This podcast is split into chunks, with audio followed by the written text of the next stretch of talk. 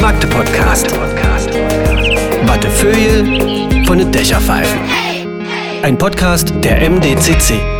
Magde Podcast, ne- äh, nächste Runde und ähm, vielen Dank an alle, die immer schreiben, äh, die uns gewogen sind. Bitte, bitte immer weiter verbreiten, damit das Ding in kürzester Zeit äh, größer und größer wird und irgendwann der größte Podcast in Magdeburg ist äh, mit drei Millionen Followern.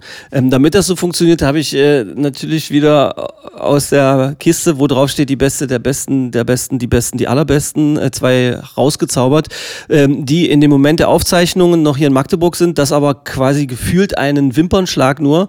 Und wenn wir das hier hören, sind die beiden schon in Japan, weil die äh, sind nämlich bei den Olympischen Spielen. Ich begrüße Rob Muffels, äh, Freiwasserschwimmer, ähm, hochdekoriert mit Medaillen hier und da. Olympiamedaille fehlt aber noch, lieber Rob. Äh, schön, dass du da bist. Hi, schön, dass ich da sein darf. Dass du ähm, ja gefühlt beobachtet wirst, ständig von deinem Trainer. Werden wir vielleicht hier noch rausarbeiten, deshalb ist er auch mit da. Ähm, ist er der Heilsbringer fürs deutsche Schwimmen? Fragezeichen. Werden wir heute nicht klären, glaube ich. Auf jeden Fall ist es ein äh, Mann, der sehr lange ein streitbarer Geist war im deutschen Schwimmen. Mittlerweile ist er nicht nur Schwimmtrainer des SC Magdeburg, hat eine der erfolgreichsten, die erfolgreichste Schwimmgruppe aufgebaut seit langem in Deutschland, sondern ist auch Schwimm-Nationaltrainer. Hallo Bernd Berghahn. Hallo Stefan. Das Ding ist, äh, wir haben alle so eine Art äh, Verhältnis. Also Rob äh, habe ich mal vom Flughafen abgeholt, seitdem dürfen wir uns Kumpels nennen, äh, was schon mal, was schon mal die finanzielle Situation des deutschen Schwimmens mal darstellt an dieser Stelle. Ähm, Stefan, kannst du mal schnell die Schwimmer abholen vom Trainingslager? Und Bernd und ich, wir, wir sind Freunde. Es ist Blödsinn, das jetzt so zu tun, als wäre das, äh, wäre das irgendwie, äh, als würden wir hier irgendwie spielen und ich sage sie zu dir oder sowas. Schön, ist wirklich schön, dass du da bist. Ähm, und danke auch. Es ist ein großes Privileg, ähm, dass ihr das jetzt in der Zeit gemacht habt, wo ihr gefühlt ja eigentlich nur mal noch einen Koffer waschen, also auspacken, waschen und fertig, oder? Ja, soweit bin ich noch gar nicht. Du bist, also bist, bist du eigentlich, weil du bist ja auch ständig oder sehr oft auf Reisen. Jetzt wart ihr in einem weiteren Höhentrainingslager über Wochen, glaube ich, und seid jetzt ungefähr fünf, sechs Tage hier, fliegt dann schon wieder Ende der Woche weg. Wie, wie machst du das so? Also wie organisierst du dich da selber? Ja, also wir waren jetzt äh, drei Wochen in Spanien in der Sierra Nevada und dann nochmal zweieinhalb Wochen in Andorra im Höhentrainingslager. Sind jetzt Sonntagabend zurückgekommen. Und ähm, ja, jetzt ähm, stehen noch die Koffer äh, zu Hause. Ist das grundsätzlich so bei dir? Ähm, meist dauert es dann ein bisschen länger, ja. Aber jetzt muss ich mich tatsächlich sputen, weil es ja schon am Sonntag wieder weitergeht. Und ähm, da sind ja noch mal zwei Koffer dazugekommen. Also wir haben jetzt unsere Olympia-Einkleidung bekommen und die muss ja auch noch vorbereitet werden. Und man muss sich so ein bisschen orientieren in den ganzen neuen Kleidungsstücken.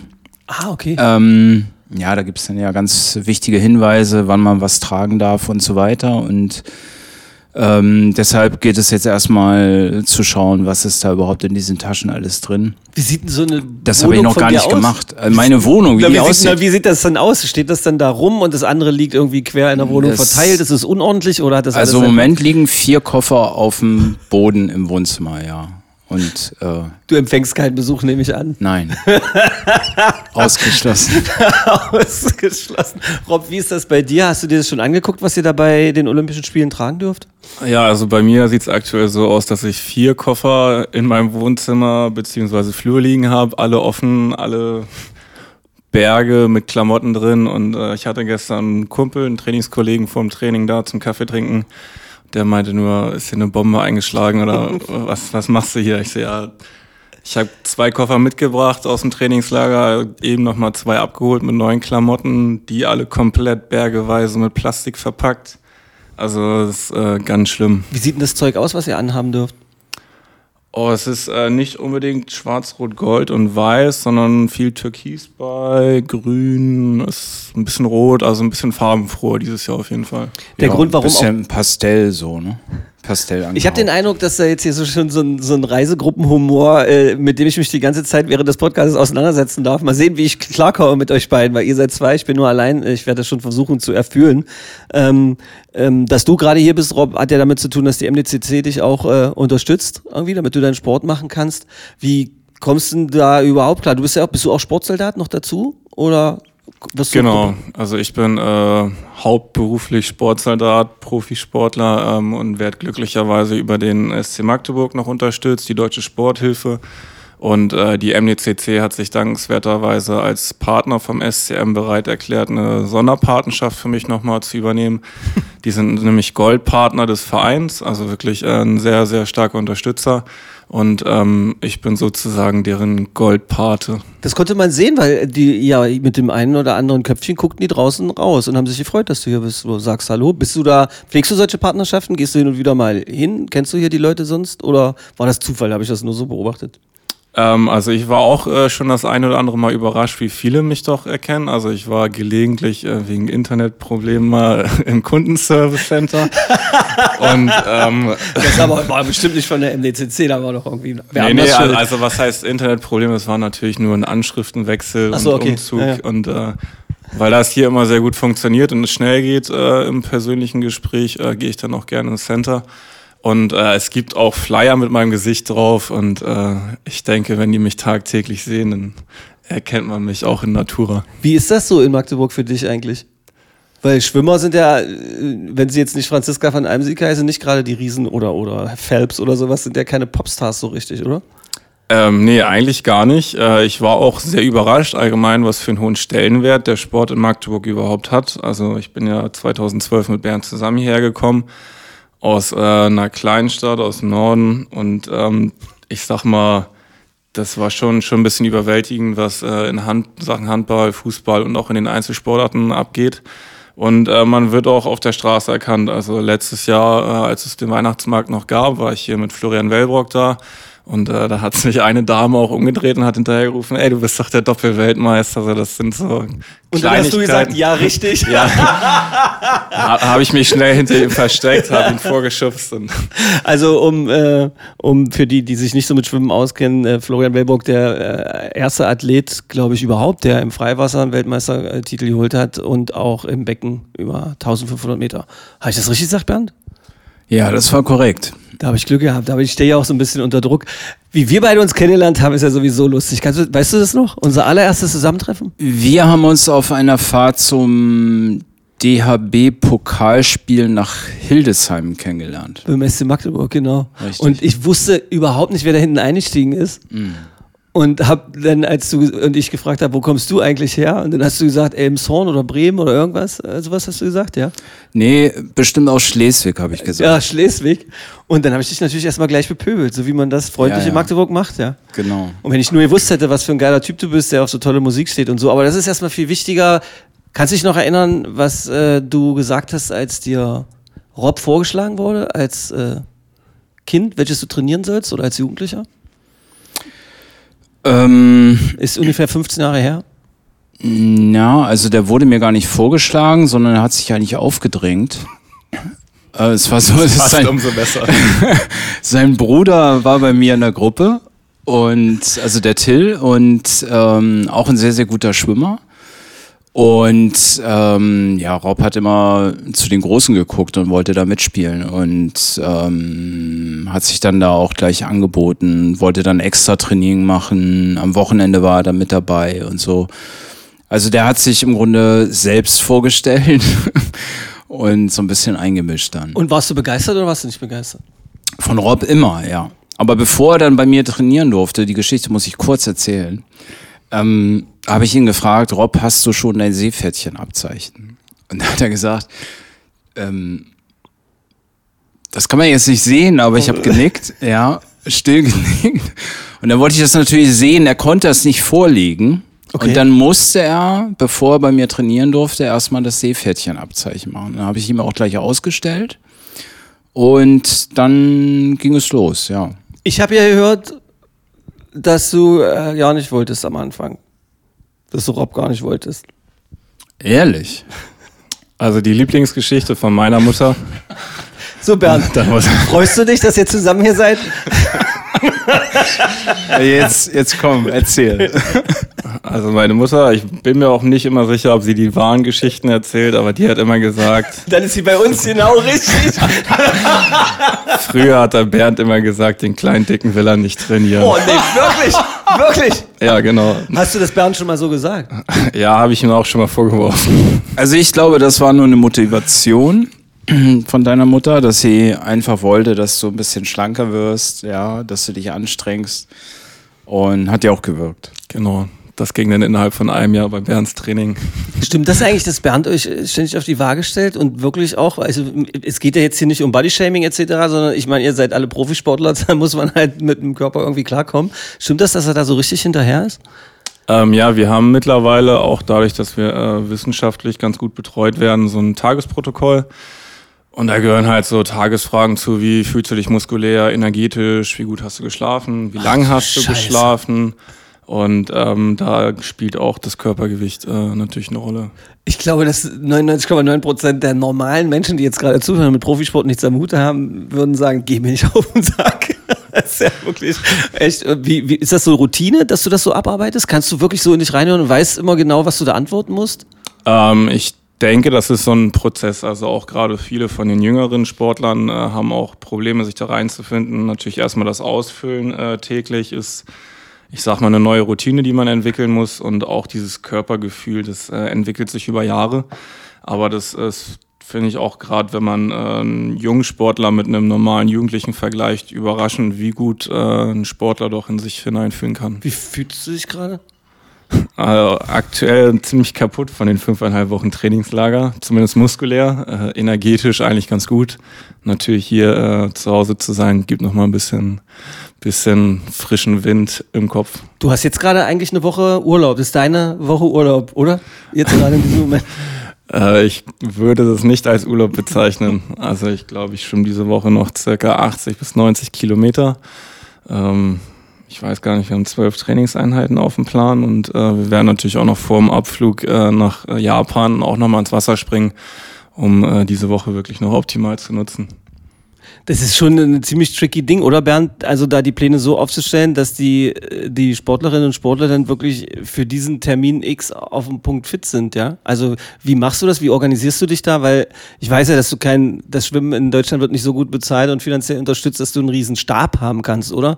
Allein logistisch äh, zu gucken, diese Athletin hat an dem Tag den Tag, wo sie am Höhepunkt sein muss und der Athlet hat das zwei oder zehn Tage später und die sind beim Freiwasser unterwegs und die beim Becken, das ist doch total irre, da den Überblick zu bewahren. Wie machst du das?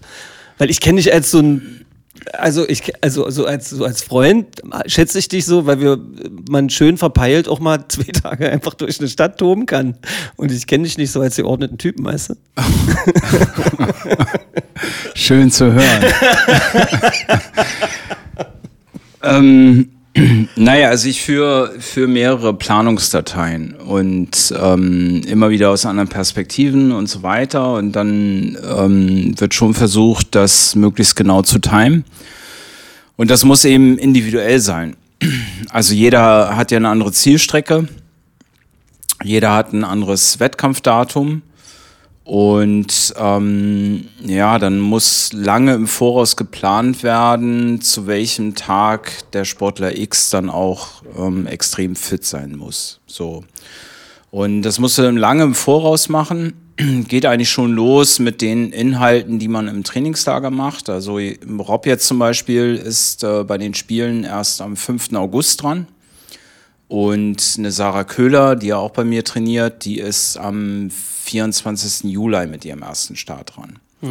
Und das ist ja nochmal eine sehr große Differenz. Und dann bedeutet das also, dass jetzt Rob und äh, Finja und Sharon, die also die äh, Freiwasserdistanz schwimmen, ähm, dass sie also deutlich länger im hochlastigen Training bleiben müssen. Und deshalb sagte Rob halt auch, für ihn stehen diese Woche noch 80, 90 Kilometer an, mit 90 liegt er richtig. Und Tendenz. ähm, Das, das Problem ist, wir lachen da so drüber. Jeder normale Mensch denkt, ihr macht Witze. Aber das ist ja wirklich so viel, ja? Also Ja, das ist wirklich so viel, ja. Und ähm, ab da, also wenn wir jetzt abfliegen am Sonntag, dann hat Rob noch drei Wochen bis zu seinem Wettkampfstart und dann geht's sukzessive runter. Das heißt also, die ähm, Belastung wird immer weiter zurückgenommen. Der Körper kann sich erholen, seine Muskeln können sich erholen, er kann sich psychisch ein bisschen erholen. Und dann ist er dann eben zu seinem Wettkampfstart topfit. Und wie organisierst du das bei all diesen verschiedenen Daten und Persönlichkeiten? Ich meine, da haben wir ja noch gar nicht drüber geredet. Ich weiß gar nicht, ob das überhaupt auch angemessen wäre. Jede Sportlerpersönlichkeit ist ja auch noch unterschiedlich oder so. Wie, wie helfen die Athleten und Athletinnen da so mit? Irgendwie und haben sind die selber dann so am Computerprogramm und du äh, übergibst einen Teil der Aufgaben Meditierst du zwischendurch oder wie behält man denn den Überblick? Also, das ist doch fürchterlich. Also das Eigentlich. Beste ist immer laute Musik dabei hören bei der Planung. Okay. Aber nein, ähm, also ich frage natürlich auch immer die Sportler, ähm, wie fühlst du dich aktuell? Ja, was denkst du, wie wir die Vorbereitung gestalten? Ähm, wenn ich aber merke, das läuft und der Sportler verlässt sich auf mich, dann ähm, mache ich das eigentlich so durch. Und ähm, ja, bisher hat das eigentlich immer ganz gut gepasst. Verrückt. Und ähm, wie motivierst du dich, Rob, wenn du jetzt hörst, also du warst jetzt irgendwie fünf Wochen weg an zwei verschiedenen Orten im Höhen Höhentrainingslager, ihr habt da, was weiß ich, mit unterschiedlichen Temperaturen trainiert, Kilometer geschrubbt, dann ist es ja auch noch in der Höhe, das ist ja auch noch irgendwie anstrengend, oder? Das ist doch so, weil irgendwie mit der Sauerstoffaufnahme im Blut, das funktioniert alles äh, genauso, damit man dann irgendwie, wenn man richtig Sauerstoff hat, dann richtig gut funktioniert, oder was? Also genau einfach gesagt, äh, äh, arbeitest du da oben mit weniger Sauerstoff, äh, weil äh, die Luftdichte halt anders ist. Und dadurch versucht halt der Körper mit dem weniger Sauerstoff klarzukommen, äh, produziert mehr rote Blutkörperchen, die ja die Sauerstoffaufnahme verbessern. Und die roten Blutkörperchen, die hast du, wenn du nach Hause kommst, halt immer noch. Das dauert eine Phase, bis die wieder, äh, bis sich das Blut wieder angeglichen hat an normal Null. Und dementsprechend bist du halt hier unten für einen Zeitraum leistungsstärker. Du bist jetzt eigentlich im Arsch, oder?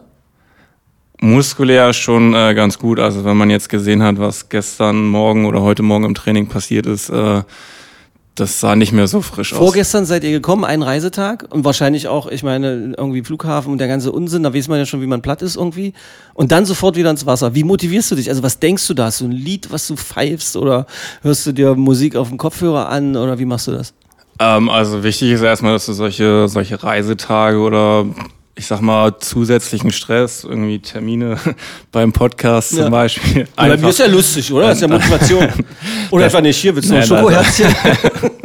dass du die äh, gut einbindest und äh, dich da nicht äh, großartig von stressen lässt, irgendwie in Zeitdruck kommst. Einfach ein bisschen, ein bisschen entspannt bleiben. Und äh, ich sag mal, das Sportliche, das ist jetzt natürlich mit unserem riesen Höhepunkt direkt vor der Nase, das, das geht eigentlich von der Hand. Also so, okay. natürlich, äh, du arbeitest jahrelang, Jahrzehnte auf äh, so einen Wettkampf hin und äh, am liebsten würdest du jetzt halt eigentlich schon direkt hinfahren, wenn du leistungsbereit wärst und äh, da ins Wasser springen. Und von daher ist, äh, ich sag mal, der letzte Trainingsteil, der jetzt auch nicht mehr hart ist. Also wir haben den härtesten Teil geschafft mit fünfeinhalb Wochen Höhe. Ich glaube, bisschen über 500 Kilometer bin ich jetzt geschwommen. Das äh, war schon ein hartes Stück. Und das ist jetzt wirklich, äh, ich sag mal, fast schon Füße hochlegen, die Ach so. Woche hier. Okay. Also ich, äh, ich, Das heißt, äh, ich Bernd sage, könnte jetzt, könnte jetzt auch sagen, okay, wir machen 110 Kilometer noch. Nee, ich, ich sage natürlich immer Füße hochlegen, weil das fühlt sich dann im Kopf einfach besser an. Es ist natürlich noch harte Arbeit. Die, die, ich, was ich immer, meine erste Erinnerung an Schwimmen ist, wenn Profis darüber gesprochen haben, ist immer dieses Fliesenzählen irgendwie. Ja, also, dass die da erzählt haben, dass man halt nach unten ins Wasser guckt oder von mir aus auch oben an der Decke oder so. Macht man das wirklich oder ist das nur eine Legende? Ähm, ja, das äh, sagt man so. Das Gute ist, hier in Magdeburg haben wir äh, ein Alubecken und da gibt's keine Kacheln, deswegen musst du nicht ganz so viel zählen. Also, das heißt, ballerst einfach so durch. Was Ja, für genau. Gedanken gehen einem durch den Kopf, wenn man 100 Kilometer schwimmt?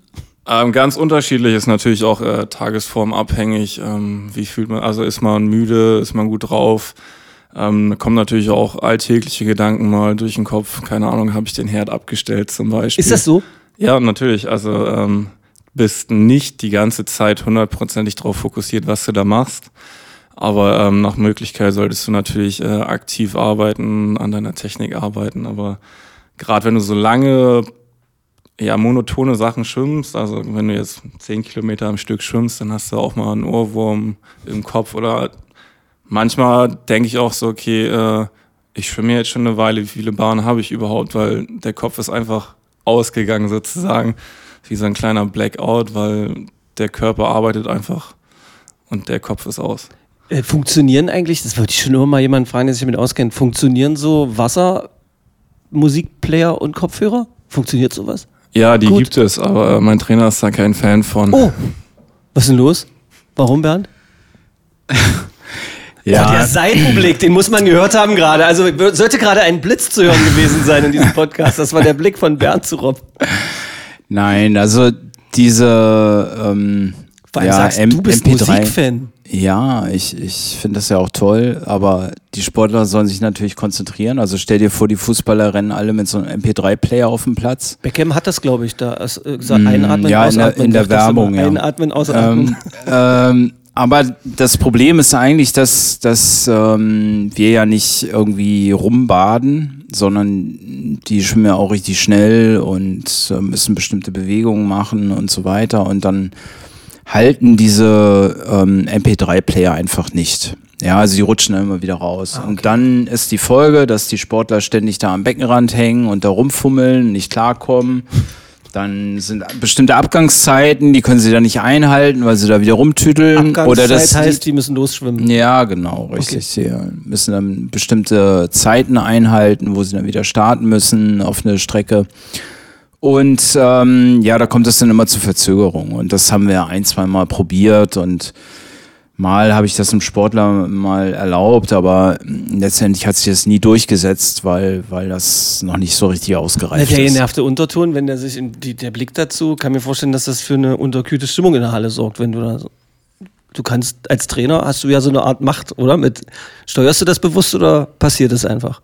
Was jetzt in Bezug auf Wenn diese, du dein Missfallen über irgendetwas beim Training dann, dann äußere ich das lauthals. Echt wirklich? ja, manchmal schon. Hat Bernd eigentlich eine Trillerpfeife?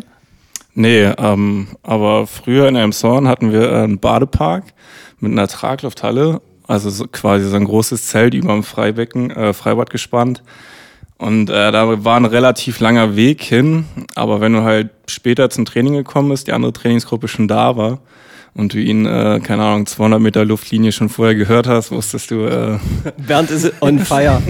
es läuft nicht unbedingt alles richtig gerade bei der anderen Trainingsgruppe.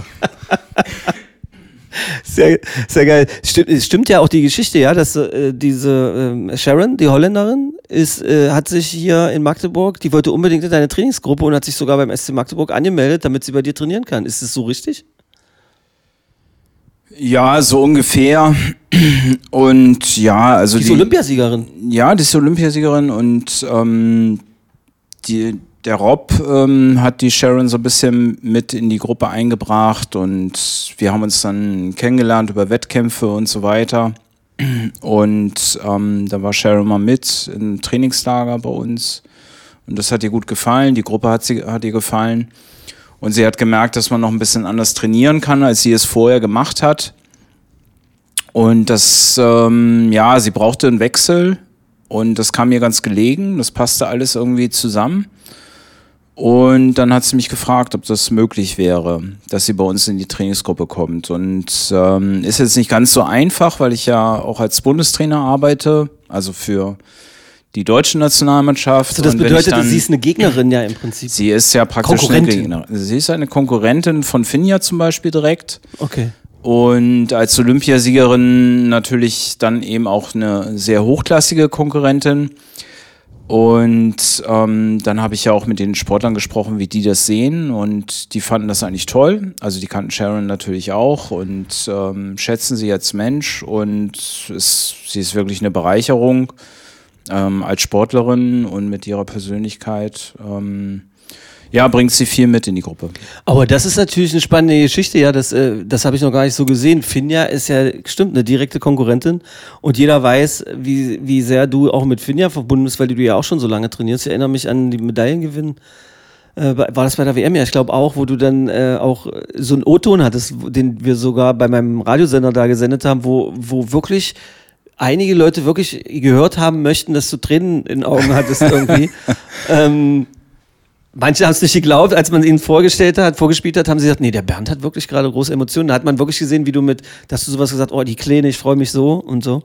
Ja. Das ist ja dann, ist das dann eine Zwiespalt oder kann man das steuern oder ist das eigentlich am Ende sind es nur zwei Athletinnen und dann gilt der Tag oder wie ist das? Na, ich habe da wahrscheinlich eine andere Perspektive als viele andere. Also ich sehe das eben nicht so, dass man Gegner ist. ja, sondern man macht den Sport ja zusammen. Und ob sie jetzt hier trainiert oder irgendwo in Frankreich oder irgendwo in Spanien oder in den USA, das ist ähm, eigentlich egal. Oder besser, sie trainiert hier, weil man sie täglich sieht und man sich täglich an ihr messen kann. Ähm, also für meine Sportler war es soweit okay und ähm, mich reizte natürlich die Aufgabe als Trainer, gar keine Frage. Und dann ist mir erstmal die Nationalität egal, sondern der Mensch wichtig. Ja, und der Finja ist Sportler auch Boogie. Down damit? Ja, ja, absolut. Cool. Absolut. Äh, den Sport zusammen machen, Rob, da würde ich die Frage an dich weitergeben. Wenn man das manchmal sieht, gerade so, wenn es äh, beim Start äh, oder auch beim Zieleinlauf, wenn äh, Flo dir oder du Flo irgendwelche Italiener oder andere Menschen vom Leib halten musst, weil das sieht dann schon manchmal ein bisschen aus, auch wie Nahkampf. Äh, wie, wie passt das zu dem, was Bernd da gerade gesagt hat? Man macht den Sport gemeinsam. Naja, er hat ja schon gesagt, dass er da äh, manchmal ein bisschen andere Ansichten hat auch- als die anderen. nee, nee, aber es ist, ähm, ich sag mal, das basiert bei uns immer ein bisschen härter aus, als es vielleicht ist, würde so. ich sagen. Also es ist auch natürlich auch viel, äh, kommt unabsichtlich zustande, weil wir keine Bahnmarkierung zum Beispiel haben. Also wir sind im freien Gewässer, haben manchen, also meistens trübes Wasser. Du siehst eigentlich nicht viel, außer du guckst über Wasser und ähm, da passiert es schon mal, dass man ineinander reinschwimmt und so. Und gerade die äh, routinierten Sportler, die äh, kennen sich und schätzen sich und äh, versuchen auch nicht ineinander zu schwimmen. Das äh, ist, ist sehr auffällig, dass es hauptsächlich dann halt äh, die jüngeren Wilden sind, die dafür ein bisschen Chaos sorgen. Und von da, also wir sind jetzt nicht, klar, Kontaktsportart, aber es ist jetzt keine Gewaltsportart. Ja, es ist sehr, also eher eine Geschicklichkeit, würde ich mal sagen. Ja, mit dem Gegner im Wasser sich so ins Wasser zu legen, dass der andere keine Chance hat, vorbeizukommen oder dass man ihn behindert. Mm, Das ist ja nicht so, dass man ihn dann festhält oder runterzerrt, so wie Rob gerade sagte. Es gibt dann immer Jüngere, die sich beweisen wollen und meinen, es geht so mit Brutalität und Aggressivität. oder was? Ja, ja, genau. Aber am Ende, gerade Rob ist ein Meister darin, also ist wirklich sehr, sehr geschickt und hat halt auch eine enorme Übersicht über das Feld und über die Konkurrenz und ähm, ja, da, da kann er den, dem Flo schon das ein oder andere Mal unterstützen, ja. Und gerade bei der WM hatte man eine sehr schöne Szene dann auch auf den, auf den Übertragungsbildern, äh, wo Rob dann da den, den Gegner so ein bisschen geblockt hat und das haben Darauf ja, spielte ich gerade an. waren so vier, fünf Zehntel, die der da verloren hat. Aber das irritiert ihn natürlich, verunsichert ihn wieder. Ja, und ähm, ja, am Ende hatte Rob sogar selbst die Chance, dann Weltmeister zu werden. Ja. Was ist denn dein Ziel für Olympia? Ja, das ist immer so eine schöne Frage. Ähm, Naja, das ist aber wirklich, weil ich weiß nicht, du kannst ja auch sagen, wir definieren es nicht oder Stefan, ich sag's dir, wenn Bernd nicht mehr dabei ist. Oder Nee, also äh, wir haben ja natürlich äh, bei mir den dritten Platz von der Weltmeisterschaft von vor zwei Jahren aus, äh, als Ausgangspunkt. Und ähm, ich habe mich weiterentwickelt die letzten Jahre und dementsprechend will ich natürlich auch nicht bei den Olympischen Spielen schlechter abschneiden. Ähm, klar, eine Medaille als Ziel herauszugeben ist äh, immer, ja, sind große Worte, aber es soll schon äh, in die Richtung gehen, dass wir definitiv um Medaille mitschwimmen. Also Flo und du zusammen auf dem Podium, das wäre doch was, oder? Das wäre sicherlich ein Traum. Also es war ein unfassbares Erlebnis bei der Weltmeisterschaft. Also das haben wir im ersten Moment gar nicht so realisiert. Also Florian Weltmeister und ich äh, noch zusätzlich Dritter. Das war, ich glaube, das beste Ergebnis, das wir als deutsches Team jemals hatten. Und äh, für uns als Freunde und Trainingskollegen war das auch äh, sehr, sehr schön. Ich habe äh, euch ja durch diese zufällige, ominöse Fahrt, wir müssen es ja gar nicht größer, größer machen, es war halt sehr bemerkenswert, euch beide da zusammen so im Auto zu haben. Äh, und Flo war so ein bisschen der, der so nach vorne ging und so. Du warst so eher so der ruhige Pol irgendwie. Ist das so, das, was auch eure Gemeinschaft miteinander auszeichnet? Oder war das an dem Tag Zufall? Ähm, ja, ich glaube, das äh, ist immer mal ganz unterschiedlich, natürlich auch mit welchen Personen wir zusammen sind. Aber tendenziell würde ich schon eher sagen, dass ich äh, der ruhigere von uns beiden bin und äh, ja, Flo, der äh, oder wir beide, äh, ja, haben schon unseren Spaß miteinander und äh, die eine oder andere Spitze kommt schon mal, aber insgesamt sind wir doch beide eigentlich sehr, sehr, sehr besonnen und doch ruhige Menschen. Na, die Art von Humor ist halt die Basis des Humors äh, finde ich halt so gut, weil ihr könnt euch ja eigentlich über alles und jeden lustig machen, weil ihr zu jedem sagen könnt, was willst du eigentlich von mir? Ich kann 20 Kilometer am Stück so schnell schwimmen, wie du nicht mit dem Motorboot fahren kannst. Das finde ich halt, das ist halt so eine, ihr seid schon krasse, ultimative Athleten, so finde ich aus meiner kleinen, ambitionierten Freizeitsportler-Sicht. Das ist so, also merkt man das, wachst du manchmal morgens auf und denkst, was bin ich eigentlich für ein krasser Typ, für ein krasser Hecht. Ich meine, das muss man sich schon mal vorstellen, was du kannst. Verstehst du? Das ist doch irre. Ja, muss ich ehrlich sagen, äh, passiert eher selten mit dem Ja, Gedankengang. Weißt du was? auf. An dem Tag des ersten Wettkampfs in Tokio gebe ich dir, dann schreibt ihr das, legt ihr einen Gruß von mich mal unter das Kopfkissen. F äh, ähm, Rob, was bist du für ein krasser Hecht irgendwie? Vielleicht macht das was mit deinem Kopf. Keine Ahnung. Ja, das werde ich mir auf jeden Fall im Badezimmerspiegel Ja, mal oder die. Badekappen, die du mir vorhin gezeigt hast. Du kamst so stolz hier rein und hast deine ersten Badekappen bekommen, wo dein Name mit draufsteht. Das finde ich toll. Ja, das war äh, für mich als kleiner Junge äh, war das immer immer ein Ziel. Also die Großen aus der Nationalmannschaft, die hatten den Namen auf der Badekappe mit äh, der Deutschlandflagge drauf. Und äh, ja, ich bin mittlerweile schon zehn Jahre in der Nationalmannschaft, aber ich äh, habe immer darauf gewartet, dass ich auch mal eine bekomme. Und äh, das äh, war, war schon schön, gestern so eine zu bekommen. Warum musste er zehn Jahre warten in der Nationalmannschaft, dass sein Name auf der Badekappe steht, Bernd? Ja, ich bin ja als Bundestrainer echt frisch dabei. Also du bist doch nicht so lange Bundestrainer, das ist eine geile Ausrede. Nein, also ähm, ja, also das weiß ich auch nicht, warum das beim, Okay. beim Rob jetzt nicht gepasst hat. Also viele haben die schon, schon eher gehabt.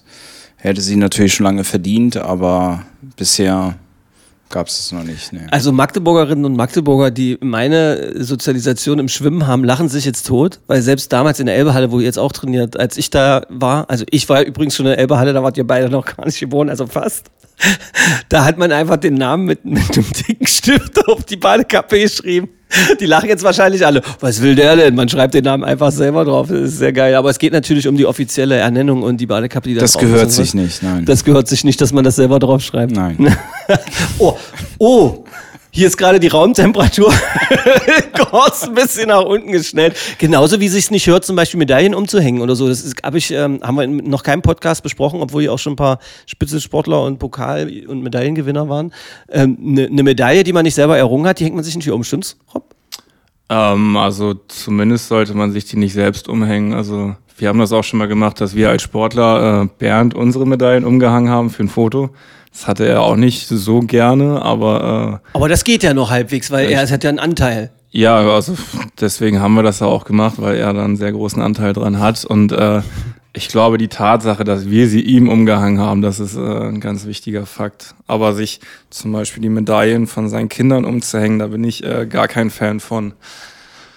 Aber ja, oder, oder es ging auch darum, zum Beispiel, wenn man mal äh, Profisportler trifft oder so, die ja dann auch so Medaillen mit haben, dann sieht man ja manchmal auch von Journalistinnen, Journalisten oder anderen von Fans oder so, wie die sich selber das Ding umhängen oder den Pokal so, äh, so, so doll in die Hand nehmen, als hätten die ihn selber gewonnen oder sonst irgendwie was, ja. Das äh, finde ich manchmal komisch. Ich habe neulich auch ein so ein Bild gemacht, habe ich mich hinterher dann gefragt, war das jetzt richtig oder nicht, aber da wurde ich auch zu gezwungen zu dem Bild. Also, mit dem also EHF-Pokal. ja, Ja, ja. hab ich mal gesehen. Hast du gesehen, das Bild? Ja, ich, Ja, ich war eigentlich eher nur, und ich sah ja so aus, als ob ich Urst lache, aber der war so schwer. der war so schwer, so hässlich war er auch vom SDM. Ja, ja, das ist nicht schlecht. Ähm, ansonsten, ähm, ihr fliegt jetzt ja dann sofort nach Japan. Wie geht denn da so die, die Terminierung weiter? Also, es ist ja dann, wie, wie bringst du die Wochen dann dazu, Rob? Also, äh, du musst ja da, du trainierst irgendwo und wartest dann drauf, dass es losgeht. Ähm, ja, also wir haben eigentlich einen groben Ablaufplan. Also bei uns Freiwasserschwimmern, bei der Finja und bei mir steht das noch nicht so hundertprozentig fest, wann wir auch ins Olympische Dorf rein dürfen. Da gibt's ja aktuell Corona-Verordnung. Aber an sich haben wir einen groben Ablaufplan, äh, den der Bernd erstellt hat. Und ähm, das ist eigentlich relativ äh, ja, einfach, sich da zu orientieren dran. Hast du irgendwas mit, womit du Unterkünfte oder sowas ausstaffierst? Oder so Glücksbringer oder irgendwas, damit du dich heimisch fühlst? Oder ist das nur eine seltsame, nostalgische Fantasie in dem Kopf eines Nicht-Profisportlers? Was Ähm. lachst denn du schon wieder so? Nein, es gibt, Was ist da los? Lass mal den Rob erzählen. Ich bin gespannt. Es gibt äh, definitiv Sportler, die auch Glücksbringer von der Familie oder ähnliches mitbekommen. Ich bin da ein sehr minimalistischer Typ. Also auch wenn du in meine Wohnung reinkommst, äh, ist da nicht viel äh, Schnickschnack, sag ich mal. Und Keine. Happy Hippo Sammlung, nix. Nee, also ich äh, bin auch oft genug Star umgezogen, dass ich gemerkt habe, dass es meistens nur Ballast ist. Und ähm, ja, ich bin, ich bin auch kein Fan davon, meine Pokale oder Medaillen großartig äh, auszustellen. Aktuell äh, liegt das alles sogar noch in einem Umzugskarton. Ähm, ja, das ist so ein bisschen bei mir, also ich bin schon sehr, sehr minimalistisch. Ein, hast du eine Einraumwohnung wahrscheinlich? Zweiraumwohnung, ja. Zweiraumwohnung. Da stehen ein paar Umzugskisten mit einem Haufen Medaillen. Nee, der? Karton liegt schon im Keller. Der ist Ach schon so. sortiert. Sehr großartig. Wie, äh, äh, wie ist das bei dir, Bernd? Ähm, nimmst du dir was mit? Irgendwie? Um deinen Raum schöner zu machen, außer deiner Musiksammlung irgendwie? Ich meine, ich habe lange überlegt, ob wir dem Podcast auch auf Musik zu sprechen kommen. Das Ding ist nur, dass du ja so viele Bands bevorzugst, die kaum Leute kennen, außer The Cure und so viel schräge Musik auch hörst. Ähm, da wüsste ja gar keiner, wovon wir reden, oder? Doch, also ich, wir sind nicht die Einzigen, die schräge Musik hören, Stefan. Ich habe ausdrücklich nur von dir gesprochen, weil es geht um dich in dem Podcast. Nee, also ja, ich habe viel Musik dabei, das ist wichtig. Ähm, ja, Kopfhörer auch, damit ich damit keinen belästige. Früher habe ich das immer gemacht. Rob kann da. Er hat auch kurz wir, gezuckt gerade. Wenn wir zu Wettkämpfen gefahren sind und so, dann mussten die halt immer leiden. Dann habe ich schon äh, mal auch ein bisschen lauter Musik gemacht. Aber das mache ich eigentlich nicht mehr. Also das heißt, Musik ist wichtig und ich glaube, wir bekommen jetzt ähm, auf dem Weg nach Japan noch so ein paar ähm, Sachen mit von Menschen um so, uns so, herum. so Utensilien, die sie euch zustecken, damit ihr sie vielleicht im Fernsehen zeigt, oder? genau. Vielleicht oder so auch Glücksbringer und solche Sachen. Ach so. Also ich, ich glaube, wir bekommen da noch was äh, mit. So von der Familie. Ja, und ja, genau, richtig. Und legst du das dann unter das Kopfkissen oder sowas? Wirklich? Oder? Ähm, das wird bestimmt irgendwo im Raum, also ich weiß noch gar nicht, wie die Räume genau aussehen da, ob wir überhaupt ein Regal haben. Also meistens ist es halt nicht so. Es ist ja bei Olympischen Spielen immer sehr einfach. Es ist kein Hotel, sondern in diesem Jahr haben wir Betten aus äh, Karton. Ja, in äh, Rio hatten wir so Feldbetten aus Plastik, äh, wo du also bei den Temperaturen in Rio natürlich unglaublich geschwitzt hast. Das könnte dieses Jahr besser werden in Tokio. Feldbetten aus ähm, Plastik und weil es so warm war und dann war keine Ja, Luftzirkulation du, oder was? Nein, überhaupt nicht. Und du Ach hast so. dann natürlich geschwitzt und das war alles, alles unangenehm. Ähm, du hast kein Regal in diesem Raum, also musst irgendwie schon was machen, damit das heimelig wird, ja. Und ähm, ja, da können wir mal was an die Wand pinnen oder so vielleicht. Ja, aber ich habe da eigentlich auch nichts dabei. So geil, wie du mich die ganze Zeit anguckst, irgendwie sagst, Stefan, so eine blöde Frage, warum du das irgendwie, ich meine, und wenn es so wäre, würde ich es dir nicht erzählen, ich mache mich doch nicht Nein, ich glaube, unsere ich- Kumpels hören noch zu. Nee, ich glaube schon, dass es für die, für die Zuhörer interessant ist, weil man kann sich das ja gar, äh, gar nicht so unbedingt vorstellen. Also wie sieht das aus in so, einem, in so einer Unterkunft für die Olympischen Spiele? Und das ist halt so, dass diese Wohnungen oder diese Räumlichkeiten, wo man wohnt, die werden später verkauft. Und, oder sind schon verkauft im Vorwege. Und dann macht man da möglichst wenig. Also die Teilnehmer der Olympischen Spiele richten ihre Zimmer ein, weil sie draußen vielleicht was finden und das nehmen sie mit hoch. Also vielleicht eine Palette oder so. Also in Rio hatten wir keinen Tisch zum Beispiel. Da haben wir Paletten gefunden im Olympischen Dorf, noch so von, von den Bauarbeiten und so. Und dann haben wir aus den Paletten haben wir drei Stück übereinander gelegt, da hatten wir einen Tisch. Ja, also so, so geht es da tatsächlich zu bei Olympischen Spielen. Also wir wohnen da nicht äh, im Vier-Sterne-Hotel oder so. Das ist wirklich äh, einfach. Oder jetzt in Guangzhou bei der Weltmeisterschaft, da haben wir da in Hochhäusern gewohnt und die waren komplett in Plastik eingepackt. Also die, Die da waren- Hochhäuser? ja, also da, da drin, die Wohnungen waren schon ausgestattet mit Schränken, Küche und so weiter. Und alles war in Plastik verpackt. Damit die Sportlerinnen und Sportler nichts kaputt machen. Damit wir oder? nichts kaputt machen können und verkratzen können. Der Boden war ausgelegt und dann hast du in so einer Plastikhöhle gelebt. ja, während der Weltmeisterschaften. Und das sind so die Zustände, ähm, unter denen wir dann da die, die Wettkämpfe machen. Also der Zuschauer oder Zuhörer, der stellt sich dann mal vor, das ist alles luxuriös und so weiter und die tollen Sportler wohnen da exquisit und es ist bei weitem nicht so. Gibt es da Unterschiede zwischen äh, Sportlern oder Sportarten oder sowas? Also gibt es Stars zum Beispiel, die dann sich irgendwie besser irgendwo selbst unterbringen? Hast du da schon mal was mitbekommen?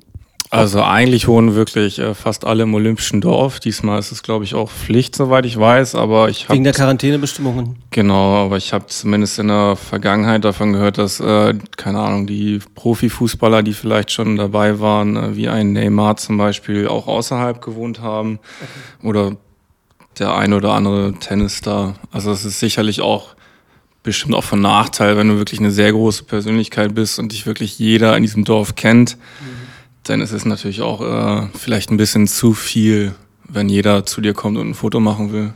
Dementsprechend kann ich das auch verstehen, dass der eine oder andere da seinen Rückzugsraum braucht. Gibt's äh, Sportlerinnen, Sportler, von denen, wo du hoffst, dass du die triffst? Die Frage wurde mir schon gestellt und mir ist wirklich aktuell niemand Geil. eingefallen. Florian kenne ich schon. ich weiß, wo seine Bocken, Socken wohnen. Das ist großartig. Also ja, also es gibt äh, natürlich so ein paar Schwimmstars aus dem Becken, die ich äh, natürlich gerne live sehen würde, aber die ich teilweise auch schon gesehen habe. Aber jetzt, ich sag mal, ein äh, Usain Bolt zum Beispiel, den es früher gab, ähm, den kann ich nicht sehen. Oder ja, Tennisstars weiß ich zum Beispiel noch gar nicht, wer dabei ist. Also es gibt keine, keine extremen Superstars aktuell, wo ich weiß, dass die bei den Spielen teilnehmen. Aber äh, ich lasse mich überraschen, vielleicht werde ich ja den einen oder anderen erspähen. Ja, stimmt. Das, äh, das, das ist ja eigentlich, darum geht's ja. Die Jugend der Welt trifft sich und die Menschen, die mit ihren Körperteilen da Dinge machen können, die wir alle nicht können, treffen sich da auf, äh, kommen da aufeinander. Gibt's äh, irgendwelche Sportartenhierarchien, Bernd? So? Also, dass zum Beispiel Leichtathleten irgendwie also die Sprinter oder Sprinterinnen da cooler daherkommen als Schwimmer oder dass Ruderer irgendwie die Stillen sind oder die Radrenner sind die Asketen oder eben nicht oder sowas. Weißt du, ich komme drauf, weil in Orchestern werden ja Musiker auch so untereinander. Da heißt es immer, die, die Bläser, die Blechbläser, die trinken immer ganz viel und äh, die Streichmenschen sind die Schöngeister und trinken nur Rotwein etc. Auf sowas spiele ich an, also sowas. Oder dass der Bassist in der Band immer der Ruhige ist, was meistens Quatsch ist. Naja, also ich sag mal, das olympische Dorf, obwohl es ja voller lauter toller Sportler ist, da gibt es dann auch nochmal eine Hierarchie und das ist eigentlich die, die sich auch so in die Medien abbildet. Also es gibt halt die berühmten Sportler, die Rob gerade schon erwähnt hat, wo dann tatsächlich diese Top-Sportler der Welt, die da antreten, ähm, plötzlich eine große Fanbase wird, ja, und die dann okay. alle auf diesen ähm, super bekannten Basketballer oder Leichtathleten oder so zugehen und ja, das hängt dann so ein bisschen von der Persönlichkeit ab. Ja, es, ich glaube, dass es in jeder Sportart ähm, diese Sternchen gibt, ja, die sich dann auch so aufmotzen und äh, auffallen wollen. Und dann gibt es aber auch die, die eher zurückhaltend ihre Topleistung bringen. Und das gibt es in jeder Sportart so und so. Also die Leichtathleten sind natürlich schon ein bisschen auffällig. Die Amerikaner, die Sprinter und so, die treten dann im Olympischen Dorf auch genauso auf, wie sie vor der Kamera auftreten. Das ist ganz wichtig. So mit Grinsen hier und äh, Genau. lackiert da und Genau. komische Brillen und irgendwie so verrückt. Richtig, ja. Und die Basketballer zum Beispiel, die sind eigentlich immer sehr lässig mit solchen Dingen, ja. Also ähm, ja, wir hatten das Dream Team da schon im Olympischen Dorf und solche Sachen und ähm, ja, die sind ganz entspannt und ganz locker. Hast du schon jemals dir ein Autogramm geholt von irgendwem oder ein Foto gemacht mit irgendeinem Sportler? Äh, Sportlerin? Fotos haben wir tatsächlich in, in Rio gemacht mit den ganzen SCM-Sportlern. also Michael Damgard Zu und, Recht, Mann. und so weiter und so weiter. Das, ähm, da war ich dann mit, mit äh, Franzi dann unterwegs und dann sind wir hin und dann haben wir gesagt, komm, jetzt lass mal ein Foto Franzi machen. Henke. Ja, genau. Und dann lass mal ein Foto machen und müssen wir nach Hause schicken. Könntest du so einen exaltierten Sportler trainieren? Also so einen durchgepfiffenen. Wie, wie, ich, ich versuche nicht in Robs Gesicht zu gucken. Ich merke genau, dass er grinst. Also, so, weißt du, so einen, so einen, so einen richtigen hyperaktiven Psycho. Also so ein Usain Bolt zum Beispiel oder so. Ja, würde ich mich mit schwer tun und die Frage ist ja, ob der Sportler so bleibt, wenn er mit mir zusammenarbeitet. Manchmal wünsche ich mir, ich hätte hier Also so, eine, wenn- so eine Sound Library. Oh, Drama, Baby. Also wenn man jetzt mal ähm, Rob und, und Sarah sieht, dann wirken sie für einige Menschen wahrscheinlich sehr speziell und ähm, ja, aber dann, wenn du sie in, in unserem Rahmen erlebst, dann sind das auch äh, also sehr, sehr normale Menschen und ähm, können sich einordnen, also das ist nichts von Arroganz oder Überheblichkeit zu erkennen, bei Rob jetzt auch, ja, und äh, andere sagen sicherlich von außen, wenn sie das sehen oder die, die Menschen nicht kennen und dann sehen sie Bilder mit Tattoos und so weiter und dann bilden sie sich ein, sie können darauf auf die Persönlichkeit ableiten und meinen dann, ja, das sind bestimmt ganz hochnäsige Leute und so weiter.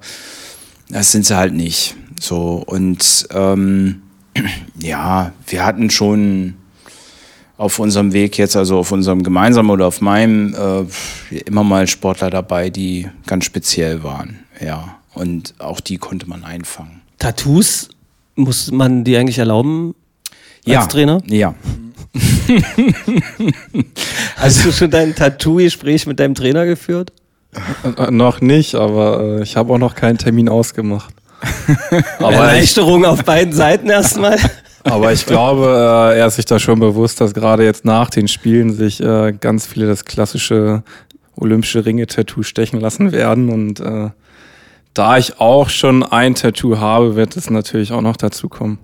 Ach Das ist äh, unumgänglich. die, die, die Olympischen Ringe sind das Arschgeweih des Profisportlers? Oder was, der, der dabei gewesen ist? Ja, genau, das haben, glaube ich, äh, ursprünglich mal kanadische Schwimmer oder Springer äh, Hab damit angefangen? gemacht und äh, das ist schon zusammen Kult geworden. Eigentlich das, äh, das ist so ähnlich wie das Ironman-Zeichen, was sich da viele Ironmans dann äh, tätowieren lassen.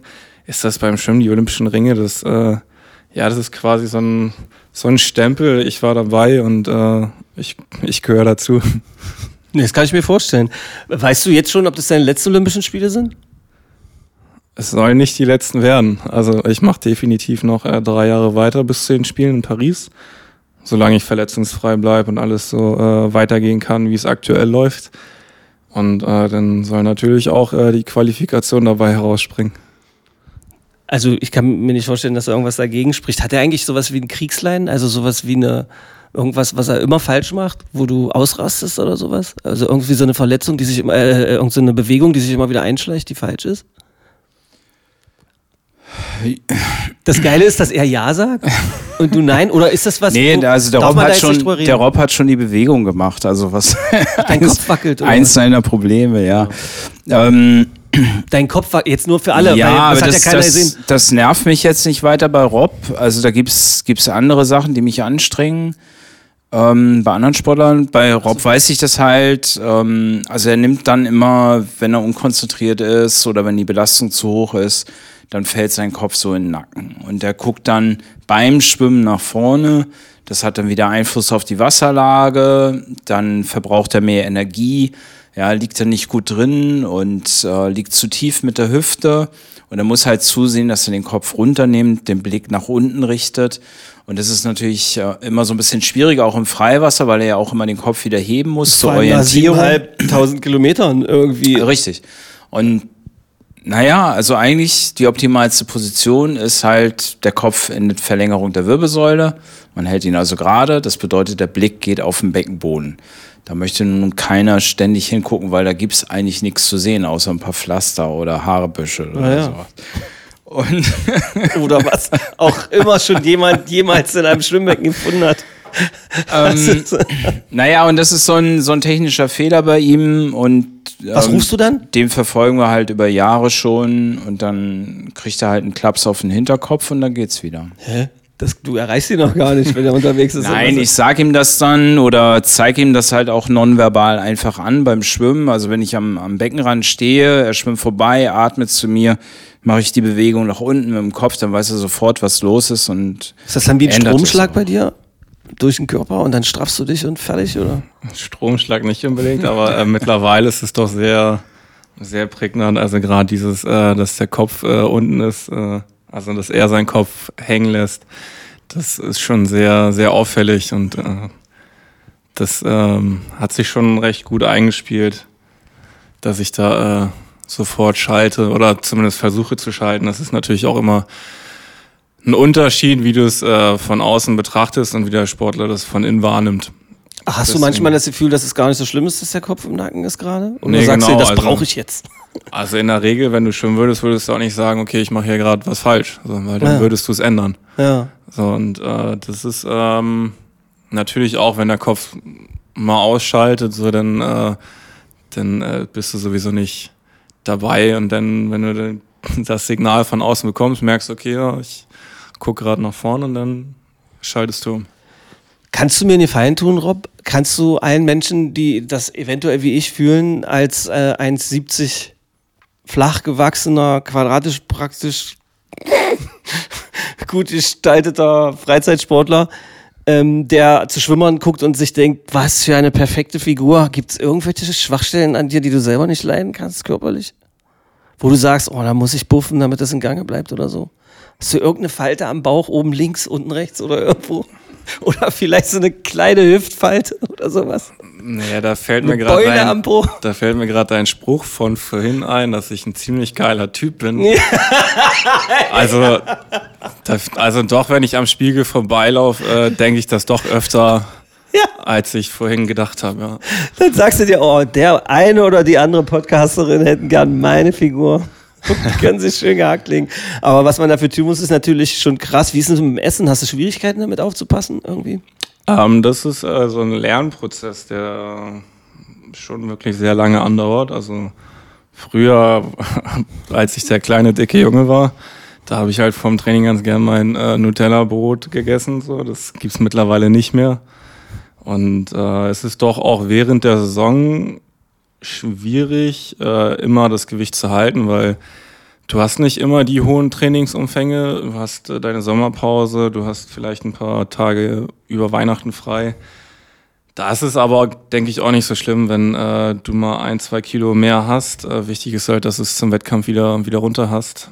Aber wenn du die ganze Zeit wirklich verkrampft nur äh, auf dein Gewicht achtest, dann gehst du auch kaputt im Kopf. Ja, oder wird man unlocker? Wie, was hast du für einen Kalorienumsatz pro Tag? Das ist eine gute Frage, das haben wir noch nicht gemessen. Also wir Ach, echt, haben, ja? Wir, wir haben unterschiedliche äh, Pulsmessgeräte, die dann natürlich auch immer einen Wert rausgeben, aber wie valide das alles ist, äh, ist schwierig zu sagen. Aber ein paar tausend Kilo K äh, Kalorien oder sind das schon, oder nicht? Ja, ich würde jetzt irgendwas bei 5000 schätzen.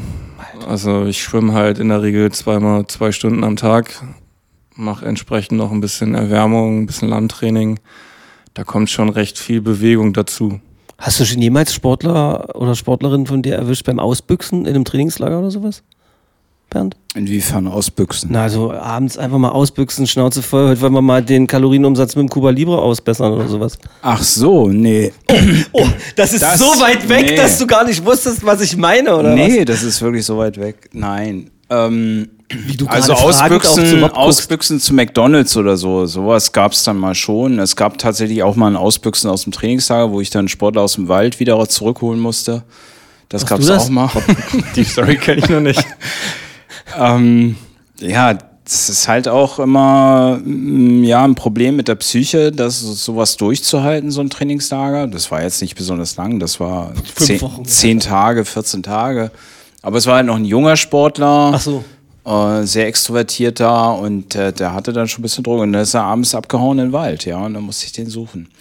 Nee, also sowas haben wir, habe ich bisher nicht erlebt, nein. Also wenn ich, wenn ich Trainingsgruppen führe, dann geht's mir halt auch darum, die zu verbessern. Es geht da nicht um, um eine Freizeitgestaltung, es geht um Leistungssport.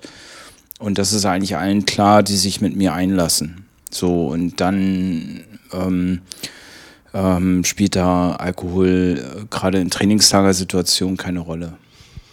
Weißt du eigentlich, dass ich immer noch neun Einheiten auf meiner Münze für den Einlass an der Elbischemalle habe, weil ich einfach mal ja, ich wollte, ich wollte mal so Du mal zehn, angefangen, ja. zehn, naja, und dann kam Corona. ich Ja, wollte, ich wollte ja. halt anfangen, irgendwie so zu schwimmen, um dann mal bei dir mir, mir so eine, so eine, so eine Altherreneinheit abzuholen. Glaubst du, bist du da eigentlich noch in, in der Lage dazu?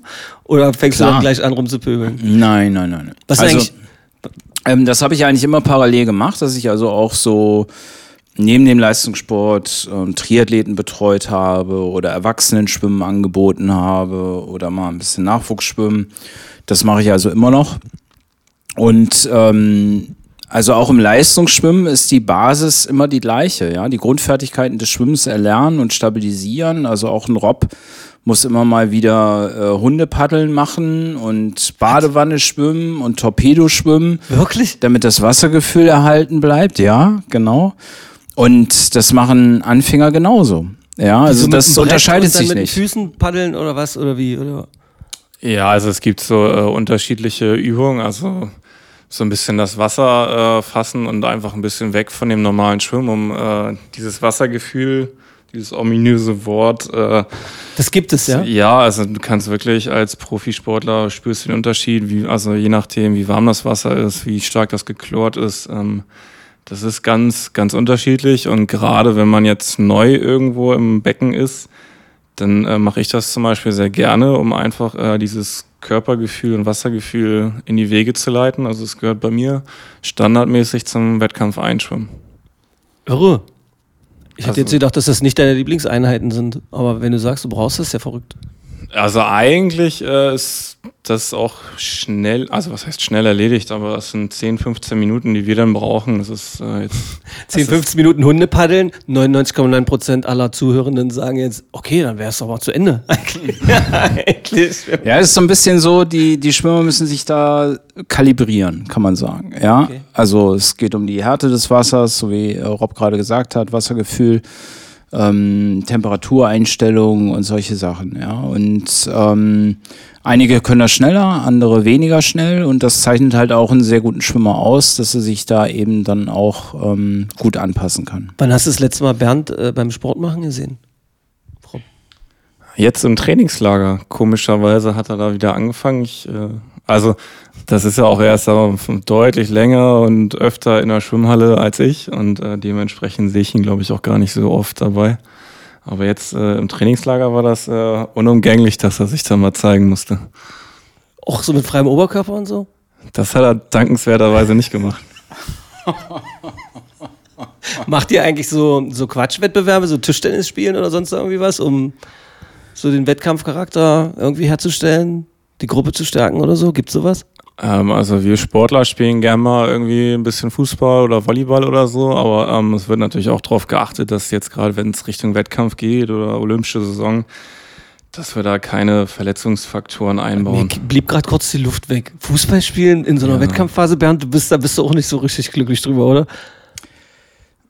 Aber ist ja auch nötig. Also, ja, früher war ich da, glaube ich, noch ein bisschen vorsichtiger, jetzt, jetzt nicht mehr so sehr. Letztendlich kann man das nicht verhindern, ja. Also ich glaube, heute, heutzutage ist die Gefahrenquelle äh, Handy, gehen, Treppe hoch, Treppe runter, aufs Handy schauen, äh, ist größer, als wenn die Volleyball spielen. Ja, Ach Quatsch, echt, ja? ja, ja, ja, ganz gefährlich. Weil die alle ihre Insta-Accounts Ja, so lange alles- pimpen, alles bis da ein blauer Haken ist. Oder Rob? checken und nochmal und immer das ganze Internet durchgucken, ja, und vorher das Handy nicht weglegen, bevor sie nicht ganz durch sind im Internet. Aber warte, ich will mich da nicht nur drüber lustig machen, Rob, aber das wäre doch für euch unter Umständen auch eine gute Einnahmequelle, oder? Wenn man einen relativ großen Kreis von Fans dort äh, auf seinem Profil versammeln kann, könntet ihr doch sogar auch ein bisschen Geld machen und ihr seid ja nun wirklich nicht gesegnet damit als, als Individualsportler. Nee, das äh, ist äh, eine sehr gute Möglichkeit für Sportler, äh, sich zu vermarkten. Das ist für Sponsoren natürlich auch sehr wichtig, dass äh, der Sportler eine gewisse Reichweite hat. Also das ist ja nicht nur äh, die normale Medienwelt, also nicht nur Funk und Fernsehen, sondern Social Media ist da äh, sehr stark aufgekommen in den letzten Jahren. Ich bin so ein Typ, ich äh, nehme das immer mal wieder vor, das äh, besser zu machen, aber ähm, so richtig äh, bin ich in der Materie noch nicht angekommen. Aber es, äh, du siehst schon starke Unterschiede von den Sportlern, die das wirklich ernst nehmen. Ähm, die haben dementsprechend auch den einen oder anderen Partner mehr. Ihr zwei, äh, wenn wir uns wiedersehen, wie wird denn das äh, sein? Willst du ein Fazit oder willst du, ein, willst du einen Tipp abgeben, wie er von Olympia wiederkommt? Oder ist das irgendwie, macht man das nicht, Bernd? Oder? Also, das strengt mich jetzt gerade ganz schön an, Weil das alle fragen. ja. weil alle mir hier sowas unterstellen und egal wie viel Edelmetall du gewinnst, du darfst zurückkommen und solche Sachen kriege ich dann zu hören und da wie du muss man darfst mal- zurückkommen. Ja, also wirklich ähm, anstrengende Nachrichten, muss man sagen, über WhatsApp und was weiß ich alles, über alle Kanäle. Und da muss man einfach mal äh, Stopp sagen. Also eine Medaille bei Olympischen Spielen zu gewinnen, ist wirklich sehr, sehr, sehr außergewöhnlich. Und da muss vieles zusammenkommen, damit das passt. Und da muss man Glück haben, da muss man gut trainiert haben, da muss man gerade an dem Tag eine super Verfassung haben und Form haben. Alles muss wirklich zusammenpassen. So. Und dann hat man eine Chance, eine Medaille zu gewinnen. Und die Ansprüche, die da im Moment laut werden im Umfeld, das ist schon wirklich schwierig. Und das muss man ein bisschen bremsen. Also ich habe da überhaupt gar keine Idee oder Vorstellung oder was da passiert. Ich ähm, bereite die Sportler einfach optimal vor. Und die Sportler sollen sich optimal vorbereiten und da muss man nicht vorher irgendwie den Rechenschieber ansetzen. Das äh, lohnt sich einfach nicht. Das kann man dann im Nachgang machen und dann kann man sich freuen über die Ergebnisse und wenn man alles gegeben hat, dann kann man sich auch freuen über die Ergebnisse und keiner muss traurig sein, wenn, wenn er ohne Medaille von Olympischen Spielen kommt. Also wir haben jetzt äh, neun Sportler dabei bei den Olympischen Spielen hier aus der Trainingsgruppe. Und das ist alleine schon mal abgefahren, ja. Und ähm, wenn da. Aus der Trainingsgruppe vom SC Magdeburg, das muss man halt sagen, ja? ja, richtig. Das ist verrückt. So, und ähm, das ist ja schon eine Handballmannschaft. Das ist. Äh, Oder es sind, sind ja mehr. Das sind, da kann man, muss man schon gucken, wer die, wer die erste die Starting Six ist. Ähm, also wirklich, wir, wir versuchen uns optimal vorzubereiten. Das ist das Ziel, da anzukommen. Alle sind gesund und happy und freuen sich drauf, sind leistungsbereit und dann geht das los. Und dann gucken wir, was rauskommt am Ende. Und da braucht man nicht vorher, vorher rechnen oder Erwartungen aufbauen. Das muss gar nicht sein. Ja. Und das steht auch keinem zu. Ja, außer dem Sportler selbst, aber sonst niemanden. Ja, und diese Rechnerei, die soll man mal bitte sein lassen. Neben dieser Anspannung, wie ist ansonsten so dein Gefühl? Fährst du gern zu Olympia? Ähm, ja, auch wenn das jetzt so besondere Spiele sind, fährt man da immer gern hin, ja. Also das ist so, ist natürlich irgendwie für die Sportler gemacht und ähm, das ist das, wofür wir eigentlich leben, kann man auch so sagen. Und ähm, natürlich, dann, dann freut man sich drauf, dass der Olympiazyklus zu Ende geht und dass man dann guckt, so was, was hat man jetzt geschafft als Trainer, als Sportler. Und äh, ist dann so wie Abgabe des Meisterstücks, ja, und dann wird abgerechnet und dann guckt man wieder in den nächsten Olympiazyklus, was können wir verbessern. So. Und wir haben jetzt seit 2016 eine Menge verbessert und dann gucken wir einfach, was kommt. Rob, ein allerletzter Hinweis von mir. Äh, Wenn ihr jemals in Tokio sein solltet und es kommt Langeweile auf, weil irgendwie gerade irgendwo Freizeit ist oder sonst was, geh niemals mit Bernd einkaufen. Geh niemals mit Bernd shoppen. Ist das so schlimm, ja? Kleiner Tipp von mir. Eine große europäische Stadt, ein Laden ein, einer sehr angesagten, speziellen Marke, gerade unter Musikfans. Gefühlt zwei Stunden lang hat der Herr etwas anprobiert, um quer durch den Laden zu brüllen zu mir. Stefan, ich habe gerade den Preis gesehen. Ist das der Ernst von denen? Das war sehr lustig. Das würde ich gerne als Ausstiegsjoke so stehen lassen. Ähm, zwei so sympathische Typen. Ich, also der gesamten Trainingsgruppe, äh, euch beiden äh, wünschen wir natürlich äh, extrem viel Glück und ich hoffe, dass wir dann uns in, in einem Rahmen irgendwie, in einem guten Rahmen in Magdeburg mal wieder hören, sehen, vielleicht auch in dem Podcast, um mal auszuwerten, wie das da so gewesen ist oder so. Das fände ich irgendwie, irgendwie total, total großartig. Und äh, Rob, geh niemals mit Bernd shoppen. Auf gar keinen Fall. Sportfrei und bleibt gesund. Bis Dankeschön. dann, danke, tschüss. Magde Podcast. Wattefeuille von den Dächerpfeifen. Ein Podcast der MDCC.